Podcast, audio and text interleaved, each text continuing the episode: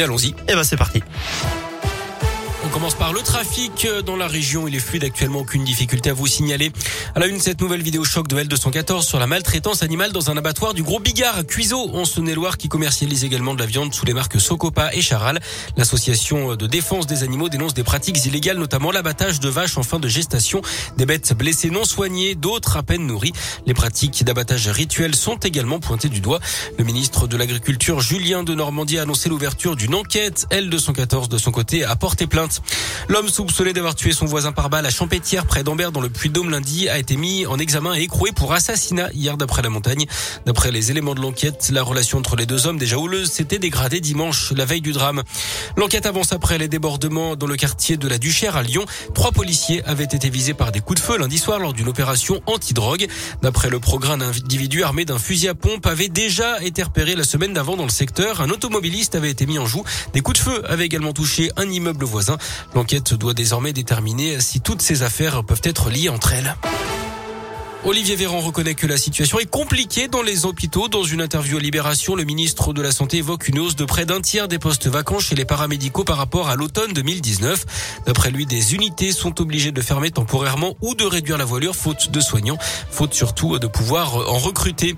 Une première en France et ça se passe dans la Loire, le transport routier d'un éléphant de 3 tonnes et demie. C'est l'entreprise Sian, basée à Sainte-Croix-en-Jarret, qui va assurer le transfert du pachyderme entre la Bretagne et le Limousin. Sian spécialisée dans le transfert d'animaux sauvages entre zoos avait déjà acheminé un ours polaire au Danemark. On reste avec nos amis les animaux et cette macabre découverte. En Haute-Souloire, le corps d'un jeune aigle royal a été retrouvé criblé de plomb par des militants de la Ligue de protection des oiseaux. C'était fin septembre. Le rapace, qui est une espèce protégée, était né au printemps. Ses parents avaient construit leur habitat dans le massif du Mézin, côté Ardèche. L'association a déposé plainte contre X. Et puis encore repêché dans le Rhône à hauteur de Chavanet dans la Loire. Hier, les premiers éléments permettraient d'établir un lien avec la disparition d'une jeune femme qui s'était jetée dans le fleuve il y a une vingtaine de jours à Chasse-sur-Rhône au sud de Lyon. Une autopsie et des comparaisons ADN doivent encore être effectuées. Du sport du foot, un but partout hier entre Nice et Marseille pour ce match en retard de la troisième journée de Ligue 1 qui était rejoué sur terrain neutre après les débordements qui avaient eu lieu fin août sur la pelouse de Nice. Le coup près est tombé pour Joanne Gastien. Le joueur du Clermont Foot avait été expulsé contre Nantes samedi. Il écope de deux matchs de suspension. Il manquera donc la réception de Marseille dimanche, mais aussi la rencontre à huis clos à Geoffroy Guichard le dimanche suivant à 15h.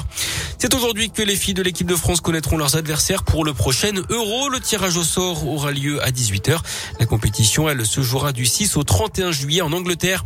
Et puis en basket, la défaite de la Gielbourg hier 80-79 face à Ljubljana en Slovénie en Eurocoupe. C'est la deuxième défaite en deux matchs pour les Bressans.